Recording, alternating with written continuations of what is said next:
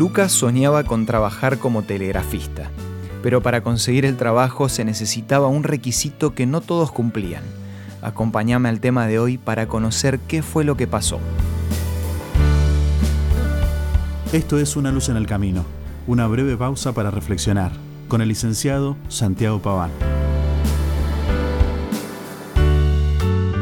Un día salió un anuncio donde se buscaba gente para trabajar como telegrafista y Lucas, que tanto había esperado esa oportunidad, se presentó.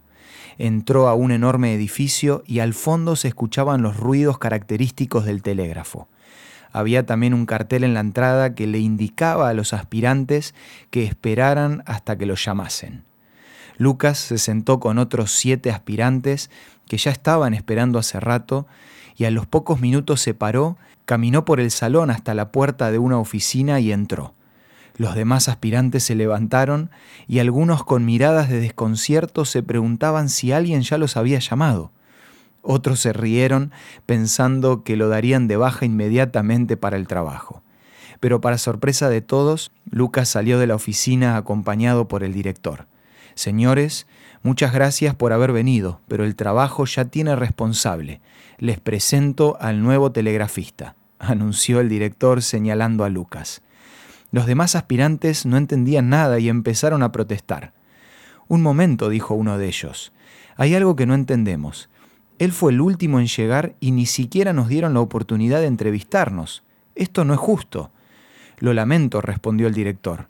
Pero todo el tiempo que ustedes estuvieron sentados, el telégrafo estuvo dando el siguiente mensaje en clave Morse.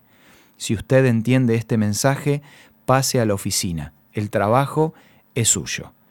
Ninguno de ustedes lo escuchó ni lo entendió. Este joven sí.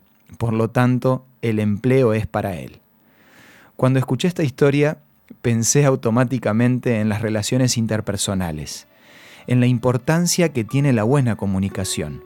Muchas veces queremos dar un mensaje, pero no siempre somos claros o también hay personas que quieren decirnos algo, pero de nuestra parte no queremos escuchar.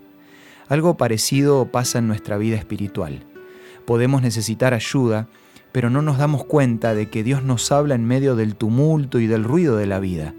Como dice el texto bíblico en Job 33, 14, Dios nos habla una y otra vez, aunque no lo percibamos. Si queremos escuchar su voz, el medio más rápido para hacerlo es la Biblia. Nunca te olvides que Dios sabe cuánto lo necesitas. Dios escucha cuando pedís, Dios ve cuando sufrís y Dios actúa cuando crees. Si nunca leíste la Biblia y no sabes por dónde empezar, escribinos para recibir de regalo la revista El sentido de la fe. Envíanos un WhatsApp al 1162 26 1229 o búscanos en Facebook como Una Luz en el Camino. La revista El sentido de la fe te va a ayudar a mejorar la comunicación con Dios un día a la vez. Esto fue Una Luz en el Camino.